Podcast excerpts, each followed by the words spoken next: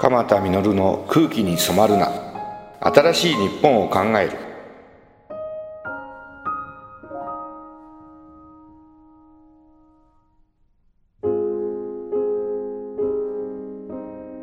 日本にアフリカから帰ってきました。南半球ですので当然今は夏。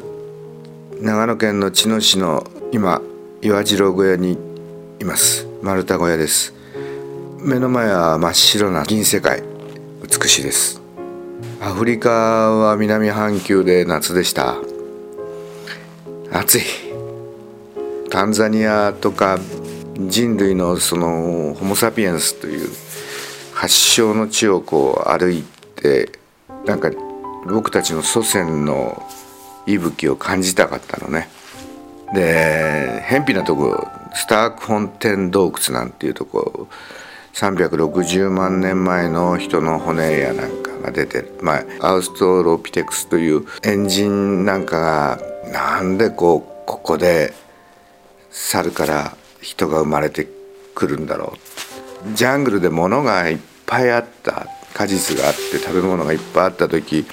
僕たちの祖先は木と木の間にこう飛び回って植物を採取して。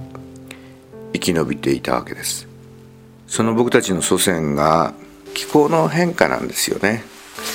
でアフリカ大陸が豊かだったアフリカ大陸の東側一帯が第一交代ができるわけです。地球がの割れ目みたいなもんですよね。気候が変わるんです。気候が変わることによって僕たちの祖先はいろんなことが起きてんの。今から6500万年ぐらい前に宇宙からこう大きな隕石が地球に当たるの。で地球は大変な衝撃を受けその噴煙とか塵とかで空気中がこう汚れるわけですよね。そのしばらくの間当然太陽の光を遮ってしまうわけです。地球は冷えていくわけですよね。何が起きたかっていうと恐竜の時代が終わるんですよね。それまで地球を支配してたのは恐竜だったわけです。その恐竜が終わるとその恐竜の合間を縫ってなんとか生き延びてた哺乳類がまあつまり爬虫類が滅び出して哺乳類の時代になっていくわけです。哺乳類の時代からまた人が生まれるまで何千万年もかかるわけですけど一番古いデータでまだ確実とは言われてないんだけど中央アフリカのチャドという国に700万年前の地層からおそらく直立二足歩行していたというつまり猿と分化し始めたエンジン猿の人の骨ではないかと思われているのが出ていて。その次あたりに古いのがこのスタークフォンテン洞窟南アフリカにあるんです。でそこで二足歩行する我々の祖先を見ました。タンザニアに行くんですね。今夏ですから蚊が多いですよすっごい。でその蚊はマラリアを感染させる血を持ってて僕らの血をこう吸ったりする時に針を刺す。そのからマラリア感染したりするんですね。野口英世が亡くなった黄熱病というのも蔓延してるわけです。黄熱病の予防接種もしてマラリアになったり黄熱病になったら嫌だなとかって思いながらタンザニアのその第一交代オルドパイ渓谷というこれも渓谷がまたできたこと自体もそう人間がこう生きやすくなっていく。渓谷の中に湖ができてその湖のところに人が集まる。我々の祖先はやっぱりどうしても水が必要のために水に引き寄せられていますよね。ここでも360万年ぐらい前360万年ぐらい前の僕たちの祖先と思われるような骨が出ています。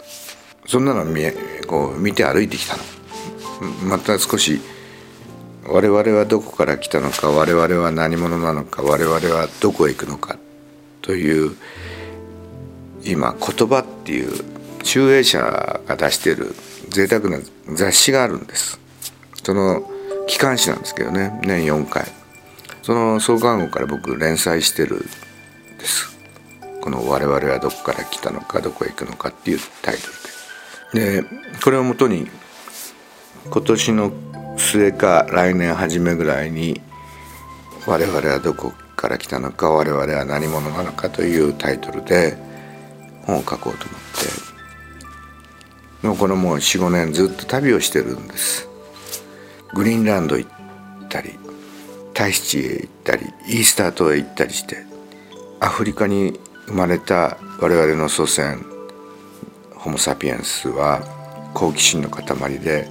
こう世界へこう出ていくわけです。その足跡みたいなものを南アメリカ大陸を歩きました。グリーンランドなんて38億年前地球上に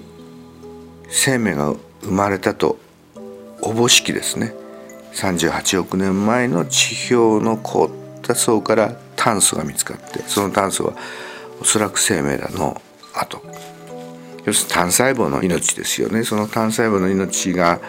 なんで地球に始まったのか。もう不思議で不思議にならなくてさ。それを見つけたいの。見つけたくて地球を歩き回って。今回も南アフリカのある岩のね裂け目から35億年前の生命体と思われるような、えー、こう炭素が見つかったりして。それからものすごい長い時間かけて単細胞から複雑化していくわけですよ。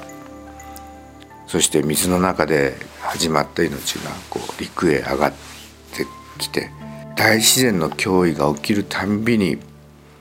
命は危なくなるんだけど命はそこを乗り越えるのね。不思議なことが起きるんです。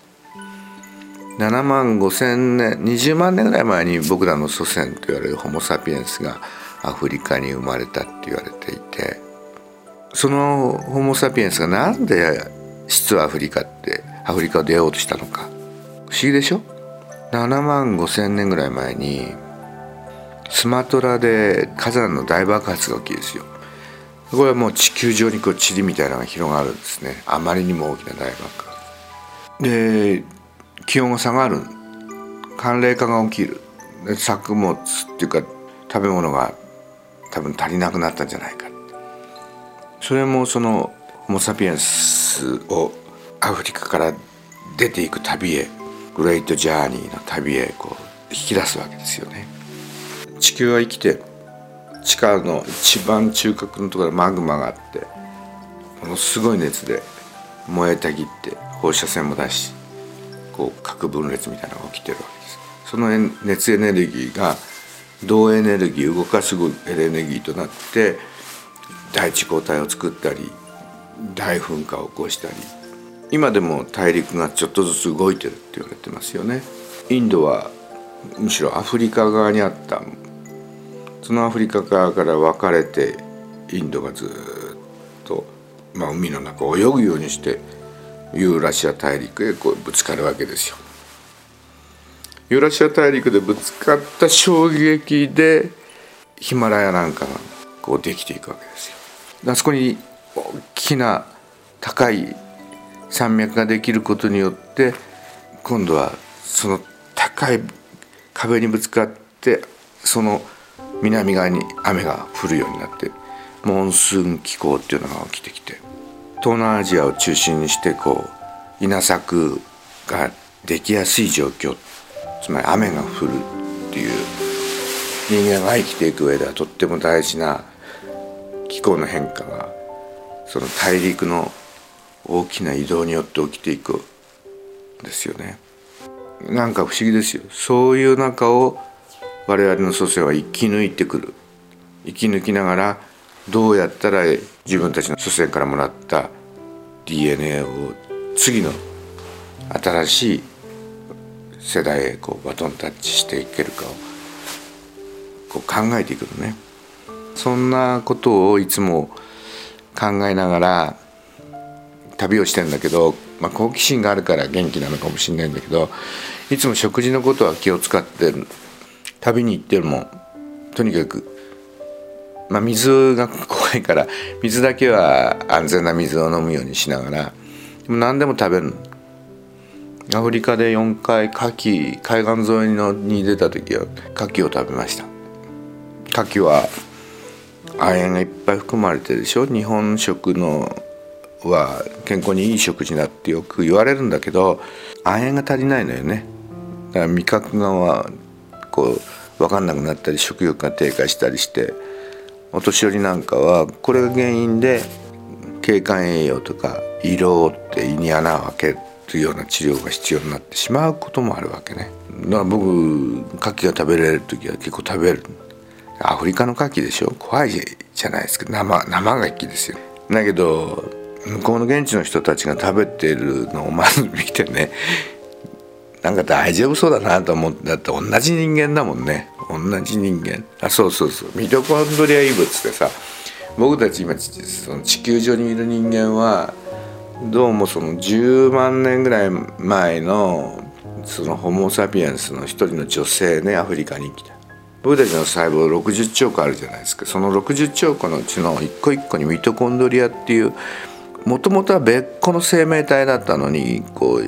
細胞の中にこうミトコンドリアっていうまたもう一つの DNA を持ってる細胞が寄生するのね。結局今は共生関係になっててミトコンドリアのおかげで僕たちの一個一個の細胞は非常に効率のいいエネルギーをこう供給できる体制ができてまあ僕たちは生かされるようになったんだけどそのミトコンドリアっていう細胞はお母さんからしか DNA をもらわないだから僕たちの一個一個の細胞のミトコンドリアを調べていくとなおお母さん追っかけられるわけ。でずっとそのミトコンドリアの祖先をこう追っていくとどうもに地球上に生きてる人の全ては一人の女性アフリカに住んでたホモ・サピエンスにぶち当たる。でそのお母さんのことをミトコンドリアイブというその長い年月の間太陽の強いところに居続けた人は黒人としてね黒い皮膚を持ちそして僕たちのようにほどほどの太陽がある気候帯で長い間、えー、祖先を作っていった僕たちは黄色人種という少し、えー、黄色い皮膚を持ってで太陽の当たり方が少なかった人たちは白色人種白い人ってことになるわけよね。まるで違う人間のように見えるけども一人のミトコンドリアイブというお母さんを同じくしているんじゃないかっていう、まあ、ロマンチックな話ですよね。だからなのになんで僕たちはいがみ合っちゃうのかなとか国を分かち合って戦争しちゃうのかなとかでそんなことを僕たちは考えているんだけど僕大変な状況のとこへ行ってもできるだけ現地のものを食べるようにして牡蠣食べるでしょ？それからさ野菜を食べる。でこれはもう抗酸化力の高いアンチエイジングのもとですよね。僕たちの眼科とかがんになっていくとかって60兆個のうちのさ毎日5,000個ぐらいががん化してるって言われてそれを防いでくれているのは免疫ですよね。で免疫力をこう上げてくれるものは何なのかっつと抗酸化力の高いものなんですよねだから野菜っていうのはどうしても必要だからアフリカでも野菜結構食べましたよ。北アフリカなんかタジンっていうのがあって温野菜ですよね。とやっぱり温野菜だけにして熱を通したものがいいなと思ってたんだけどまあキョロキョロ見てるとさ向こうの現地の人が野菜パクパク食べてるわけ同じ人間だもんなって思って。野菜も食べるようになりましたよ。そのうちにさワニですよワニ。帰ってきて調べてみるとオメガ3っていういい油が含まれてるんですよね。だからもうすっぽんみたいなもんですよ。うまいんだな。なんでもこうだんだんだんだんワニのスープとかね。ワニバーガーなんつってさパンにワニをの肉を挟んで食べる。うまいんですよ。僕毎日が発見って角川マガジンズが出している月刊誌があるの。その月刊誌で今年から連載を始めたの。鎌田実の健康力アップ研究所という。結構今一生懸命世界のいろんな最先端の研究データなんかの論文を読んでね。なんかこう役立つような話をその毎日が発見の健康力アップ研究所にこう載せようと思ってめちゃくちゃ勉強してるわけ。でオーストラリアのシドニー大学のアリソン・ゴスビーという博士がいるんですけど彼の2011年10月号の「プロスワンというオンライン版にこうアリソン・ゴスビー博士がこう発表したのを見るとタンパク質の少ない食事は過食を招くって。要するにダイエットしようとしてタンパク質を減らしちゃうとかえって過食が起きる。人には本能的にタンパク質に対する強い食欲がありタンパク質が体内に不足したと感じると食欲が増してしまってかえってあのスナック菓子などのこうカロリーが多いものを取りすぎる、まあ、そのスナック菓子はさ世界共通なのよ最近ではね。こうチーズ風味だとかスパイスの効いた塩気のあるものなんかがまあ癖になるようなね味付けがされてもうそのみんながこうそれに取り込まれちゃうわけよね。戦略ですよその。でそのタンパク質が取りたいからタンパク質に似てるような雰囲気の糖質のものを作るわけよ。だから初めからタンパク質取った方がいい。お魚とかですよね。肉とか。豆類ですよ。このアリソン・ゴスビー教授のこう理論からすればさやっぱり僕がアフリカ旅をしててもタンパク質取んないダメって。で僕たちはさホモ・サピエンス僕今ずっと我々はどこから来たのかを研究してるじゃないですか。やっぱり脳がね初めのそのアウストラロピテクスなんか 350cc ぐらいの脳のこう容積だったのがさ徐々にこうホモ・ハビリスとかってなると 650cc ぐらいこう進化をちょっとずつしていくわけよ。直立二足歩行して手をいろんなことをする。ようになることで脳を使うようになっていくわけですよ。その脳を巨大化させたのはタンパク質と脂肪特に脂肪だって言われてるんですよ。つまり僕たちが脂肪を取ったかどうかっていうのはものすごく大きいって言われてるのね。パラントロプスって今からさ300万年ぐらい前にアウストラロピテクスからもう一つパラントロプスというエンジンですよね。でそれはね食べ物にすごい適応したの。ものすごいその種とかあの果実とかそういうものをこう食べ食べて生きる。木の実とか果実だけをこうガリガリガリガリ食べて生き続ける。ものすごい強い顎を持ったわけで適応したわけよ環境にね。僕たちの祖先になっていくアーストラロピテクスの方は動物を食べたり骨髄を食べるようになるわけですよ。その石器でこう打ち砕いたりししてその髄を食べる。もう脂肪とタンパク質の濃縮したものがあるわけですよね。そうすることによって僕たちの脳は大きくなったんじゃないかって言われてるのね。だからお魚を食べた方がその子供なんかはね脳の発育がいいんじゃないかっていう理論もあるわけ。で精神的な切れる子供も少ないとか将来うつ病になる子供も少ないとかと言われててやっぱタンパク質とか脂肪を取らないとダメなのね。つまりちゃんとお肉やお魚食べましょうっていうことです。健康力アップ研究所っていうのが1月号から毎日が発見。角川マガジンズっていうところ電話番号これあの書店に置いてないみたいですね。予約をしないといけないみたいです。0120-325 012 0120-325 012という電話で申し込みができるようです。ちょっと面白いです。第1回は免疫について。最先端の研究をしてる人から。どうやったら免疫力を上げるかというちょっと面白い話、ね、腸が大事だとかね。もう僕この先生と会った話をしてからヨーグルト食べまくってるんですけどどんなヨーグルトがいいかとかですね。ちょっと面白い話が載っております。鎌田稔の健康力アップ研究所です。今日の空気に染まるな。新しい日本を考える。アフリカから帰ってきてなんかアフリカ風の空気でお話をさせていただきました。しばらくアフリカ風味が 続くと思います、えー、久しぶりのポッドキャストは岩地老小屋からお送りたしました。また来週。